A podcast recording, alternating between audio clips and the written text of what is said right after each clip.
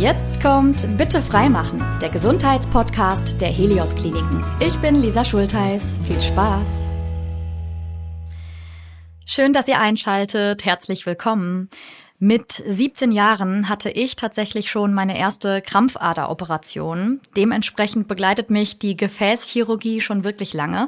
Ja, und deswegen freue ich mich auch heute sehr auf das Gespräch, weil ich wirklich gespannt bin, äh, was ich noch alles Neues erfahren kann. Und zwar von unserer Expertin aus dem Helios Klinikum Niederberg in Felbert.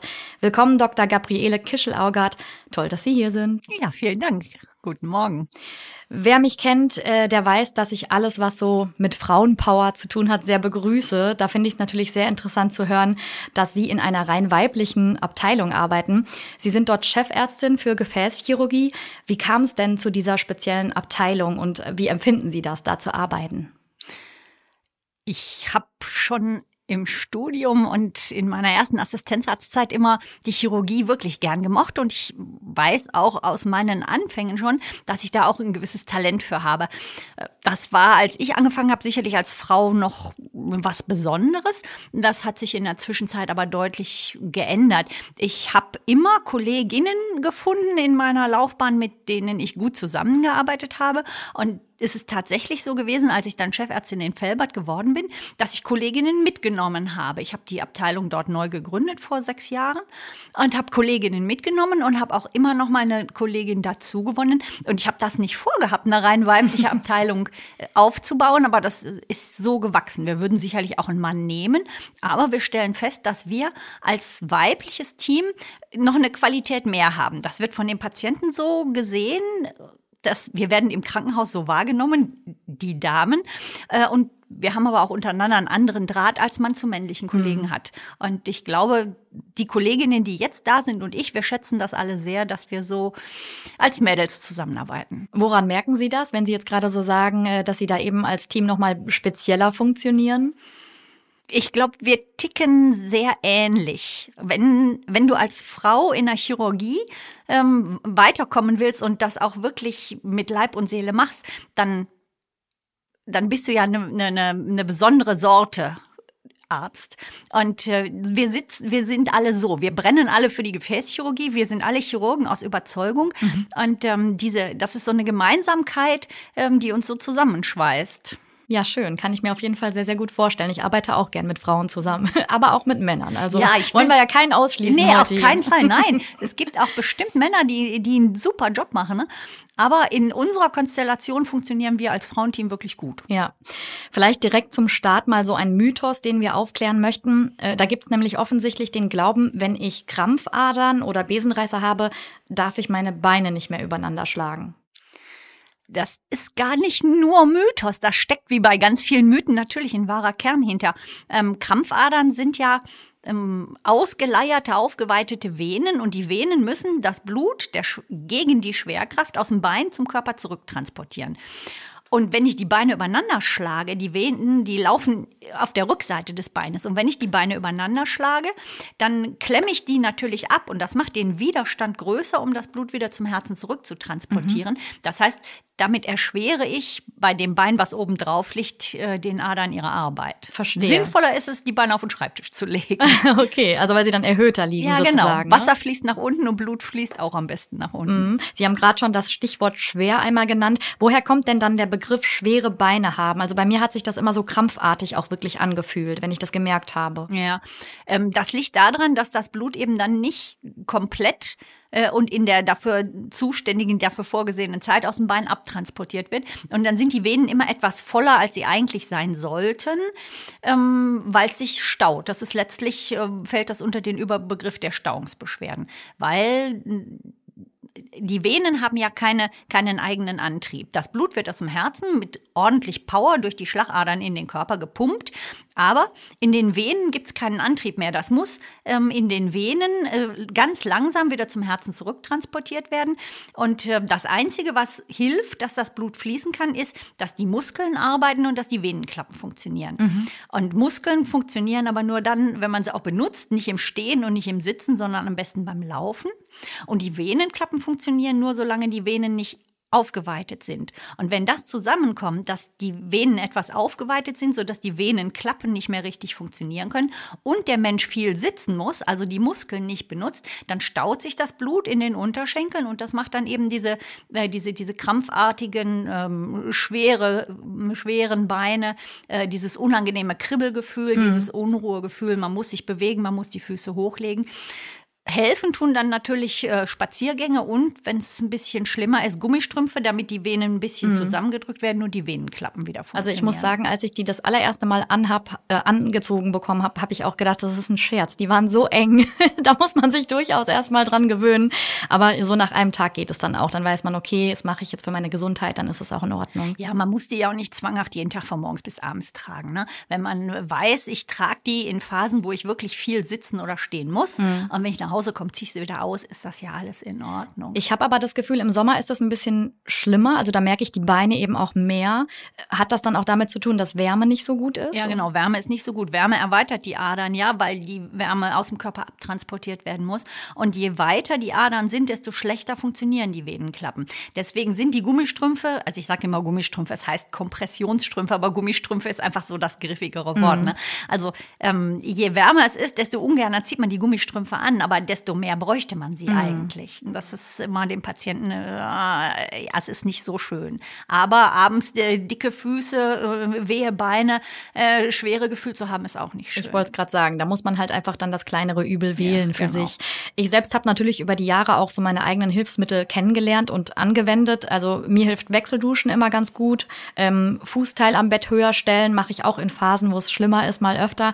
Ähm, was können wir denn sonst noch tun? Bewegung haben Sie gerade gesagt. Mhm. Genau, das, äh, das ist schon genau das, was ich jetzt auch empfehlen würde. Ähm, diese, diese kalten Güsse, äh, die führen einfach dazu, dass die Venen sich zusammenziehen und dass das Blut besser abtransportiert wird.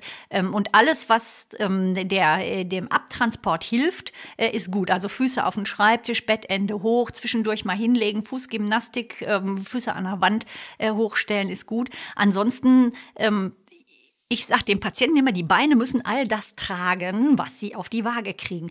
Und wenn jemand 50 Kilo wiegt, dann haben es die Beine sicherlich leichter, als wenn jemand 85 Kilo wiegt. Mhm. Das ist noch ein Punkt, den man äh, möglicherweise nochmal überlegen müsste. Und alles, was an Kleidung einschnürt, äh, die, die, engen Jeans oder äh, irgendwelche äh, Shapewear ist sicherlich schlecht für den Abtransport des Blutes, weil es gerade eben in der Leiste äh, und am Oberschenkel die Venen zusammen, äh, also also abpresst und dann staut es sich mhm. darunter. Das ist keine gute Idee. Habe ich mir tatsächlich noch nie Gedanken drüber gemacht. Also wenn man jetzt oft Shapewear trägt, kann das sein, dass man dann Probleme kriegt oder? Ich glaube, Probleme kriegt man dann, wenn man die Veranlagung geerbt hat. Mhm. Und wenn man die Veranlagung geerbt hat und dann auch noch abklemmende äh, Klamotten trägt oder viel sitzt und sich wenig bewegt, dann verschlimmert das da natürlich. Aber wenn jemand so gar keine Veranlagung dazu hat, gutes mhm. Bindegewebe, äh, Mutter, Oma, äh, Tante, Schwester haben das alle nicht, dann wird man wahrscheinlich nicht durch Shapewear äh, was, was kriegen. Das okay. ist eher, eher unwahrscheinlich, das glaube ich nicht. Wie kann ich denn selbst feststellen, ob mit meinen Gefäßen was nicht stimmt? Woran merke ich das?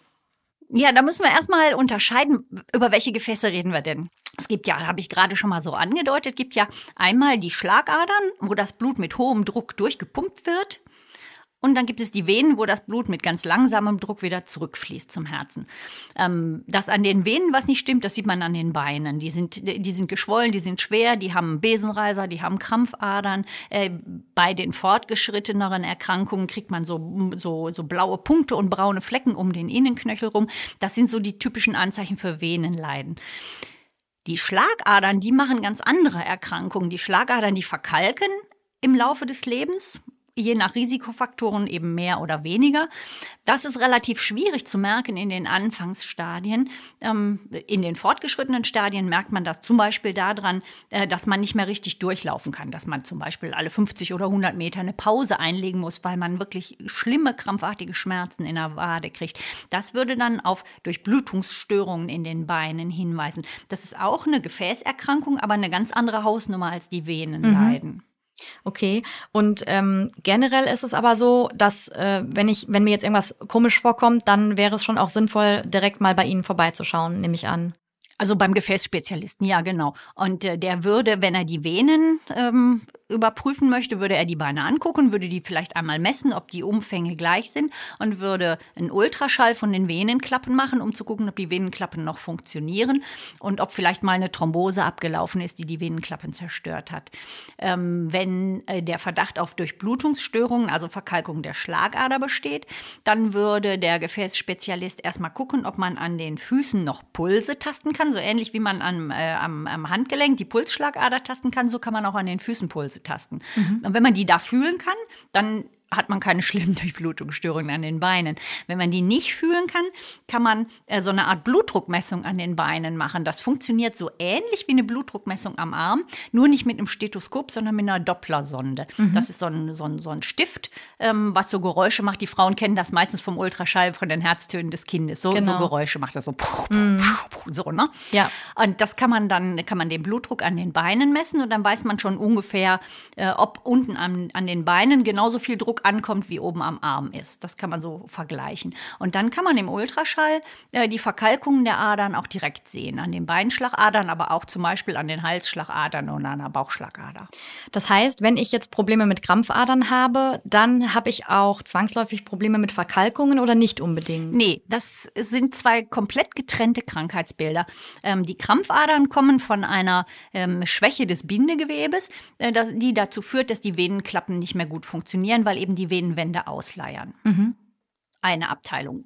Kosmetisch ähm, hässlich, relativ häufig, gerade bei Frauen, auch sicherlich belästigend, weil es ein kosmetisches Problem ist, aber letztlich medizinisch ähm, behandlungsbedürftig, aber nicht gefährlich. Muss mhm. man sich keine schlimmen Sorgen machen, wird man nicht dran sterben. Mhm. Das ist die eine Abteilung. Venenleiden. Mhm. Niedriger Druck, dünne Gefäßwände, ausgeleiert wegen, wegen Bindegewebsschwäche. Mhm. Die andere Abteilung sind die Schlagadern, die dann verkalken, äh, wenn man ähm, Risikofaktoren für Gefäßerkrankungen hat.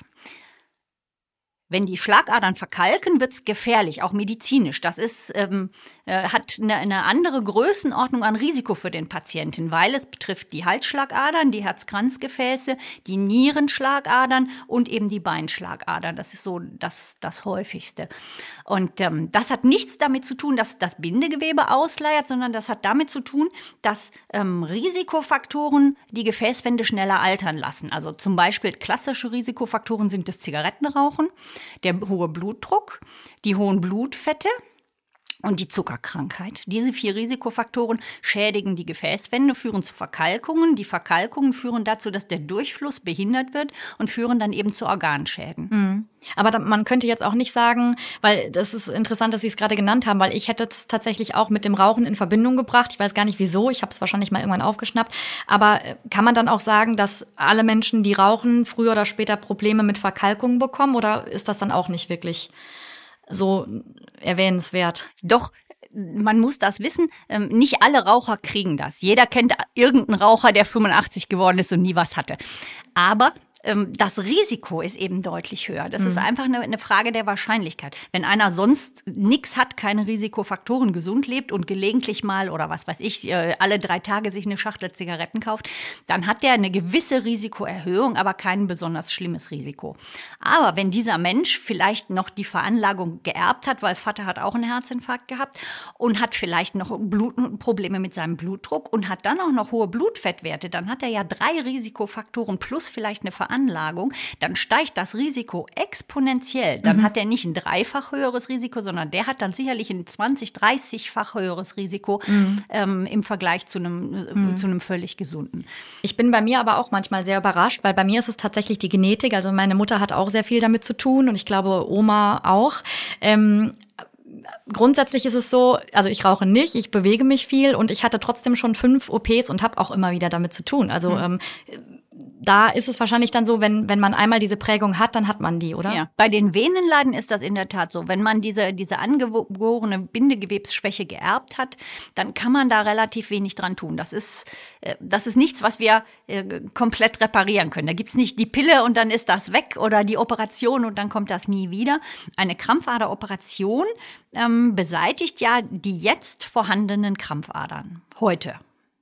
Aber wenn ich die Bindegewebsschwäche weiter habe, dann werden ja neue Adern, die heute noch gesund sind, auch ausleiern. Mhm. Und dann sieht das immer so aus, als ob die wiedergekommen wären. Die kommen aber nicht wieder, sondern es ist so, dass neue Adern erkranken. Mhm. Und dann kann das eben sein, dass man die auch ein zweites oder ein drittes Mal wieder entfernen muss, wenn sie wirklich stören. Mhm. Sie haben gerade gesagt Pille, meinten aber wahrscheinlich dann in dem Moment ein generisches Medikament. Aber ich habe auch in Erinnerung, dass die Pille das Ganze fördert. Ist mhm. das richtig? Ja, ja. Das ist ähm, eine, eine hormonelle Frage, weil die Pille ändert den Hormonstatus und ähm, die äh, die Festigkeit des Bindegewebes ist unter anderem auch hormongesteuert. Mhm. Und deswegen ähm, ist halt eine, eine, Pille auch bei, bei der entsprechenden erblichen Vorbelastung ein Risikofaktor für, ähm, für ausgeleierte Venenwände. Mhm. Ja. Ich würde gerne ein bisschen mehr nochmal ähm, auf die Therapiemethoden sozusagen eingehen. Sie haben es nämlich vorhin schon so ein bisschen ein, angerissen mit dem Ultraschall. Aber wenn Patientinnen jetzt zu Ihnen kommen und wissen gar nicht genau, was sie erwartet, ähm, wie kann ich mir so eine Untersuchung da vorstellen? Und gibt es auch nochmal eine Unterscheidung zu klassischen Vorsorgeuntersuchungen? Mhm. Also klassische Vorsorgeuntersuchung für Krampfadern gibt's nicht. Äh, wenn man, äh, wenn eine Frau Probleme hat oder wenn sie sagt, hier, ich sehe da was, ähm, dann ist das nicht eine Vorsorgeuntersuchung, sondern sie hat ja dann, hat ja schon was. Also jemand, der völlig beschwerdefrei ist, ähm, hat nicht so von der Krankenkasse her ein Anrecht auf eine Venenvorsorgeuntersuchung. Aber sobald man ähm, Sorge hat oder was bemerkt hat, kann man, kann man das untersuchen lassen. Bei uns sieht das so aus, wir, wir ziehen die Patienten aus bis auf die, äh, bis auf die Unterhose, dass man das Bein komplett und die Füße komplett sehen kann. Dann stellen wir sie so ein bisschen erhöht auf so ein, so ein Bänkchen, dass man einmal gucken kann und dann gucken wir das Bein von allen Seiten an und schauen erstmal, wo sind denn Probleme? Haben wir, haben wir Hautveränderungen? Haben wir aufgeweitete Adern? Haben wir äh, Schwellungen? Haben wir Unterschiede rechts zu links? So. Und ähm, da kann man ja schon eine ganze Menge dran sehen. Und dann machen wir eine Ultraschalluntersuchung und mit dem Ultraschall kann man äh, die Venen von der Leiste bis zum, bis zum Knöchel ähm, sich anschauen. Ähm, wir haben in den Beinen die tiefen Venen, die innen drin in der Muskulatur sind und die die Hauptarbeit machen und die man von außen gar nicht sehen kann. Die können wir mit Ultraschall beurteilen und können dann sehen, ob die in Ordnung sind oder ob die vielleicht durch vorangegangene Thrombosen schon geschädigt sind. Und dann können wir uns die oberflächlichen Venen angucken. Das sind die, die direkt unter der Haut Haut liegen und die, wenn sie sich aufweiten, dann eben als Krampfadern sichtbar sind. Und da ist eben wichtig zu sehen, haben die noch Venenklappen, die funktionieren oder haben sie die nicht mehr? Mhm. Und das alles sieht man im Ultraschall wirklich gut. Das tut nicht weh, das kostet nicht viel Zeit und nicht viel Geld. Und danach kann man ähm, relativ gut beurteilen, ist das ein Krampfaderleiden, was ähm, kosmetisch ein Problem darstellt und was man behandeln kann, wenn die Frau das möchte? Oder ist das schon ein fortgeschritteneres Krampfaderleiden, das man behandeln sollte, weil, wenn man es nicht behandelt, es irgendwann dem Bein Probleme machen wird? Okay, und das kann man natürlich dann schon einfach auch abschätzen. Ne? Ja, genau. Das kann man nach einer Ultraschalluntersuchung und nach einer Untersuchung, wo man die Beine anguckt, kann man das relativ gut ähm, einschätzen. Was hat sich denn da vielleicht auch technisch in den vergangenen Jahren geändert? Weil meine erste OP war tatsächlich so dieses klassische Stripping mhm. was äh, auch ja umfangreicher war, wo ich auch deutlich größere Narben von habe. Jetzt später fand ich es viel angenehmer. Da bin ich tatsächlich, ähm, ich glaube, das war tagesaktuell. Also ich konnte ambulant das durchführen lassen mhm. und die Narben sind auch deutlich kleiner. Ja. Ja, das liegt aber wahrscheinlich nicht nur am Stripping. Das Stripping ist ein Verfahren, was wir schon seit, weiß ich nicht, äh, aus dem, das kommt aus dem vorigen Jahrhundert auf jeden Fall noch. Und das ist immer noch ein bewährtes Verfahren, weil es ähm, gute Ergebnisse auch langfristig liefert. Das mit den Narben, da hat sich in den letzten sagen wir mal, 25, 30 Jahren auch der Anspruch der Chirurgen und der Anspruch der Patienten geändert. Ähm, Heute sind die Narben auch beim Stripping deutlich kleiner als noch vor 20 Jahren oder vor, noch vor 10 Jahren. Man geht ja, also der Trend geht grundsätzlich sowohl bei Chirurgen als auch bei Patienten vom Anspruch her äh, dazu über, dass man möglichst keine Narben mehr sieht. Und was man heute nach einem Stripping sieht, ist eine, eine zwei, drei Zentimeter lange Narbe äh, in der Leiste, direkt da, wo das Höschen sitzt. Mhm. Und ansonsten am Bein höchstens noch so winzig kleine Punkte, während man ja früher, also mhm. die, die, die letzten, im, im letzten Jahrhundert, äh, in, den, in den 70er, 80ern operiert worden sind, die mhm. haben teilweise solche Narben. Aber ja. das wird heute niemand mehr machen. Okay. Also auch das Stripping ist von, den, von der Kosmetik her deutlich besser geworden. Mhm. ähm, im Zuge der zunehmenden ähm, minimalinvasiven Therapie, so heißt das ja in allen operativen Fächern, ähm, hat man dann Wege gesucht, möglichst ganz ohne Schnitte auszukommen. Und äh, man kann heute zumindest die Hauptvene, die innen am Bein langläuft, also an der Innenseite des Knies, Innenseite Oberschenkel bis zur Leiste, das ist so die, die Hauptvene, die, ähm, die verändert ist, die kann man heute auch mit Laser oder mit Radiowellen von innen mit einem Katheter zerstören, äh, sodass man fast überhaupt keine Schnitte mehr sieht. Ähm, Wichtig ist aber meiner Ansicht nach nicht nur ähm, das Verfahren, mit dem man das macht, ob das jetzt ein modernes oder ein klassisches Verfahren ist, sondern wichtig ist, wie, ist, wie sind die Langzeitergebnisse. Mhm. Und da hat lange Zeit so ein minimal invasives Verfahren etwas verloren gegenüber dem, dem klassischen Stripping, weil die Leute eben häufiger wiederkamen. Mhm. Okay, und deswegen entscheidet man explizit für die bewährten Methoden sozusagen es gibt Patienten, die profitieren eindeutig von dem, von dem klassischen Stripping zum Beispiel. Äh, wenn ich mit so einem Katheter ähm, durch die Vene durchmarschiere und die Vene läuft so ganz dolle geschlängelt, dann ist das natürlich viel schwieriger. Ob ich den Katheter da wirklich um jede Kurve durchkriege, dann ist es manchmal einfacher zu sagen, komm, die operieren wir jetzt äh, klassisch. Ähm, wenn jemand schon ein paar Mal voroperiert ist, dann ist es auch manchmal nicht so leicht mit einem minimalinvasiven Verfahren. Das muss man individuell ähm, gucken, muss das mit dem Patienten besprechen und da muss man auch leider immer noch die Kostensituation klären. Wie sieht so eine Krampfader von außen aus? Also das für mich entscheidende Merkmal ist eben immer dieses Geschlängelte und ein bisschen verdickt. Gibt es da noch mhm. andere Merkmale oder? Nee, das ist, das ist genau das. Man, man tastet sie durch die Haut durch und sie hat keinen geraden Verlauf und ähm, sie, äh, sie hat nicht eine durchgehende ähm, einen durchgehenden Durchmesser. Man sieht ja manchmal, ähm, gerade bei Fahrradfahrern sieht man das ganz häufig, dass die durch die Haut sichtbar so, äh, so dicke Venen haben, die verlaufen aber ganz gerade. Das sind dann keine Krampfadern. Typisches hm, okay. Merkmal für eine Krampfader ist eben, dass die verläuft wie die Mosel auf der Landkarte, ne? ein Bogen nach dem anderen. Und das kommt eben auch, also sie ist krankhaft und leiert aus und deswegen genau. sieht sie dann so genau. aus. Genau, ne? die, ist, hm. die ist ja nicht nur im Querdurchmesser ausgeleiert, sondern die ist auch länger geworden hm. und deswegen äh, verläuft sie dann eben in Bögen. Ähm, welche Relevanz haben denn generell vielleicht auch unsere Adern und Gefäße für unser Wohlbefinden? Naja, es gibt, äh, gibt den, den alten äh, Gefäßmedizinerspruch, der Mensch ist so alt wie seine Gefäße. Und da ist ganz viel Wahres dran, ähm, weil, also da sprechen wir jetzt wieder eher von den, von den verkalkten Schlagadern. Ähm, die Patienten, die unter Schlagaderverkalkungen leiden, ähm, die sind häufig wirklich deutlich vorgealtert und die haben auch eine deutlich geringere Lebenserwartung. Also so Herz-Kranzgefäßverengungen, die sind ja auch lebensbegrenzend. Ne? Die, mhm. verkürzen, mhm. die verkürzen tatsächlich die, äh, die Lebenserwartung. Aber auch fürs Wohlbefinden ist das natürlich ganz erheblich. Ne? Wenn ich zum Beispiel ähm, verkalkte Schlagadern habe und habe keine freie Gehstrecke mehr, sondern muss alle 100 Meter stehen bleiben. Ich habe wirklich Patienten, äh, die äh, in ihrer Lebensqualität so eingeschränkt sind, dass sie sagen, das geht so nicht mehr, das muss jetzt bitte repariert werden. Ne? Mhm. Das ist ähm, Gefäßleiden betreffen, weil die Gefäße ja im, im, ganzen Körper überall vorhanden sind. Gefäßleiden betreffen ähm, den ganzen Organismus und beeinträchtigen deswegen die Lebensqualität erheblich und auch ähm, äh, die, die, die Prognose. Also sind die Gefäßpatienten sind richtig kranke Patienten. Also die arteriell, die Schlagader erkrankten Patienten. Gibt es denn an konservativen Methoden dann nur, wenn wir jetzt nochmal über die Krampfadern auch sprechen, nur die Stützstrümpfe, sag ich mal, die da helfen können? Also, weil ich frage mich immer, ist es das und OP und dazwischen gibt's nichts oder? Ja, genau. Es gibt, ähm, es gibt Medikamente, die den Anspruch erheben, Venenleiden äh, zu lindern. Äh, die kann man auch in der Apotheke kaufen, aber ähm, meine ehrliche Meinung äh, hilft dem Apotheker. okay. es gibt keine einzige Studie, die wirklich nachgewiesen hat, dass eine Medikamentenbehandlung bei einem Krampf Krampfaderleiden wirklich hilft. Mhm. Das ist leider so. Äh, physikalische Maßnahmen, ähm, Kälte, Hochlagern, Gummistrümpfe, viel Bewegung, normales Körpergewicht. Ähm, das ist das Einzige, was man machen kann. Aber letztlich haben wir nichts in der Hand, um Krampfaderentwicklung aufzuhalten oder äh, zu verhindern. Mhm. Leider. Und bei den anderen Gefäßkrankheiten, wie ist es da? Ja, da haben wir Gott sei Dank ähm, mehr in der Hand.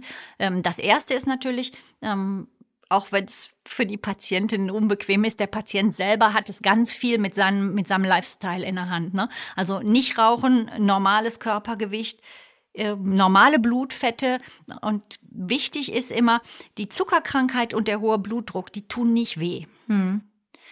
Deswegen ist es so leicht für Menschen mit, mit Zucker oder mit hohem Blutdruck, da zu schlampen mit den Medikamenten, die man dafür einnehmen muss. Das muss ähm, muss jeder Doktor seinem Patienten erklären, es tut nicht weh, aber es ist trotzdem so wichtig, dass du das ordentlich einstellen lässt. Das ist das Erste, die Beherrschung der Risikofaktoren. Dann bekommen alle Patienten, die schon zu äh, Schlagaderverkalkungen neigen, bekommen blutverdünnende Medikamente. Ähm, das ist äh, ein Aspirin, das, der, der Klassiker Acetylsalicylsäure in einer ganz niedrigen Dosierung, äh, macht das Blut ein ganz klein bisschen dünnflüssiger und verhindert, dass an den Verkalkungen sich kleine Gerinnsel bilden.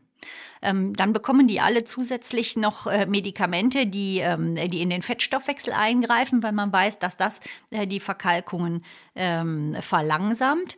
Und dann hat man eigentlich schon, wenn, wenn man das alles im Griff hat, Risikofaktoren einstellt und die medikamentöse Therapie und eine vernünftige Lebensführung hat man schon ganz viel getan, um die, um die Gefäße auch bei, bei vorhandenen Risikofaktoren möglichst lange gesund zu halten. Mhm. Sie haben gerade schon einiges genannt, was ich generell tun kann, damit es mir da gut geht, äh, um auf meine Gesundheit zu achten. Wenn ich jetzt genetisch davor belastet bin, gibt es dann noch mal irgendwas Spezielleres, sag ich mal, was ich machen kann, um vorzubeugen? Oder sind das schon die genannten Dinge, die Sie gerade erwähnt haben? Also wenn ich wirklich eine, eine erbliche Vorbelastung habe, äh, weil in der Familie immer wieder Schlagadererkrankungen aufgetreten sind, dann würde ich das schon für plädieren, dass man so ab naja, ab 40, 45 vielleicht doch einmal beim Hausarzt vorbeigeht und sagt, kannst du bitte einmal gezielt auf meine Schlagadern gucken? Und dann sollte entweder der Hausarzt oder ein Gefäßspezialist einmal auf die Halsschlagadern gucken mit Ultraschall, einmal auf die Bauchschlagader, ob die verkalkt oder ob die vielleicht aufgeweitet ist. An der Bauchschlagader gibt's auch Aufweitungen, die man mit dem Ultraschall sehen kann und die auch in Familien gehäuft vorkommen. Und eben einmal wenigstens die Pulse an den Füßen messen und einmal den Blutdruck an den Füßen überprüfen. Und wenn wenn das soweit in Ordnung ist, wenn man da nichts Schlimmes findet, dann wird wahrscheinlich an dem, was schwieriger anzugucken ist, nämlich die Herzkranzgefäße oder die Nierenschlagadern, wahrscheinlich auch nichts sein. Aber wichtig ist, dass jeder weiß, ob er einen hohen Blutdruck hat dass jeder weiß, ob er zuckerkrank ist oder zu Zuckerkrankheit neigt. Das finde ich auch bei, auch bei 40-Jährigen sollte, ähm, sollte das einmal überprüft werden. Man muss halt gelegentlich mal zum Hausarzt gehen und dann wird der Hausarzt auch den Blutdruck messen und einmal eine Laboruntersuchung machen, dass man es wenigstens einmal ausgeschlossen hat. Mhm. Mich würde mal so ein bisschen interessieren, was die Statistiken sagen. Also ob mehr Männer, mehr Frauen von irgendwas betroffen sind oder Altersgruppen. Bei mir frage ich mich zum Beispiel auch, ob das mit dem Venenleiden dann eine Ausnahme ist, dass ich das so früh hatte. Weil oftmals denkt man ja, es ist eine Alterserkrankung. Ja, also mit 17 ist schon arg früh, das stimmt. Ähm, ich habe auch noch Jüngere gesehen, aber das ist wirklich eher selten. Das ist, äh, ist halt so eine, so eine ansteigende Kurve. Je, je älter die Menschen werden, desto eher kriegen die auch Venenleiden, das stimmt. Äh, Venenleiden sind deutlich häufiger bei Frauen, weil die eben insgesamt das nachgiebigere Bindegewebe haben. Die Babys müssen ja irgendwie äh, wieder rauskommen. Ne? Da muss alles ein bisschen nachgiebiger sein. Deswegen auch die, äh, der Zusammenhang mit der Pille und den Hormonschwankungen. Mhm. Das Bindegewebe wird oder die Festigkeit des Bindegewebes ist unter anderem hormonell gesteuert.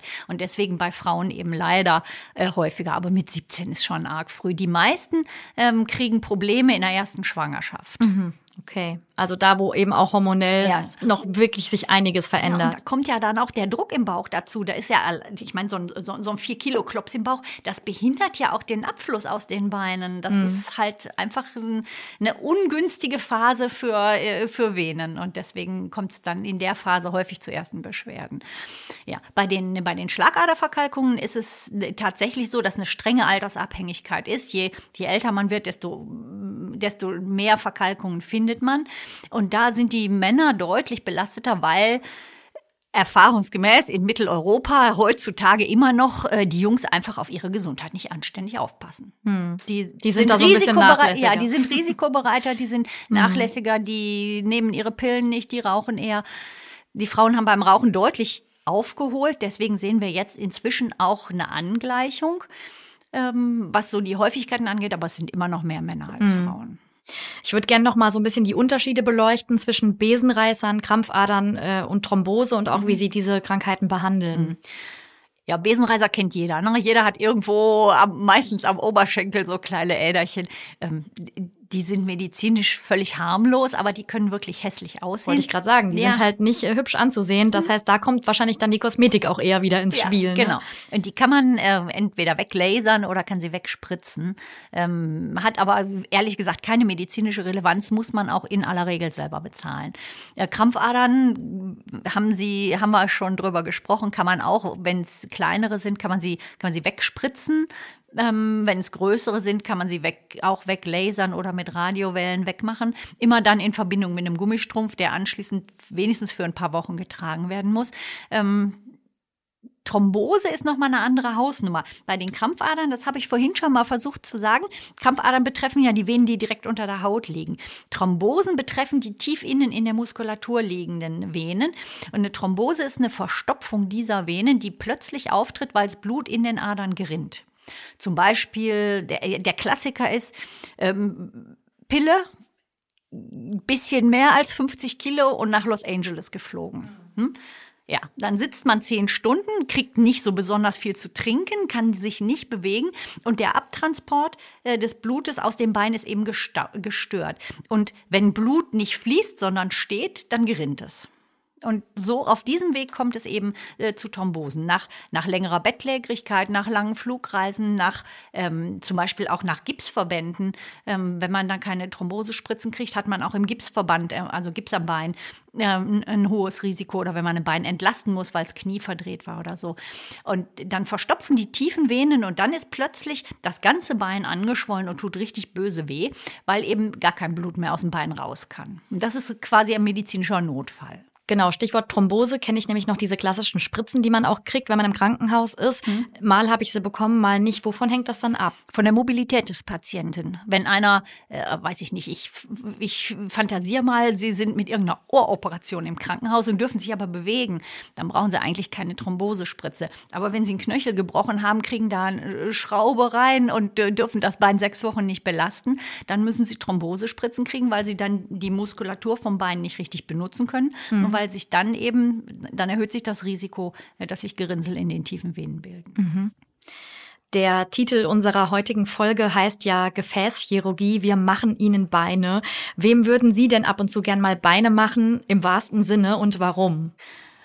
Das ist schon witzig mit dem, mit dem Titel, wir machen Ihnen Beine, weil die Gefäßchirurgie im Klinikum Niederberg, die hat schon im ganzen Haus äh, den Ruf, das ist eine Abteilung echt mit einer hohen Schlachtzahl, mit einem hohen Tempo. Wir sind alle ähm, temperamentvoll, wir sind alle äh, fix und wir können das alle überhaupt nicht leiden, wenn irgendwo was nicht zügig geht. Und die ganze Abteilung hat so Phasen, wo wir denken, bei euch würden wir wirklich gerne mal Beine machen. Das verstehe ich gut. Ich bin ein absolut ungeduldiger Mensch. Da kann ich mich sehr gut mit identifizieren. Dann knüpfe ich doch direkt an. Ich glaube nämlich, es passt ganz gut. Was sind denn so die Momente, auch vielleicht im Klinikalltag, für die Sie dankbar sind, wo Sie sagen, jetzt gehe ich auch wirklich zufrieden nach Hause?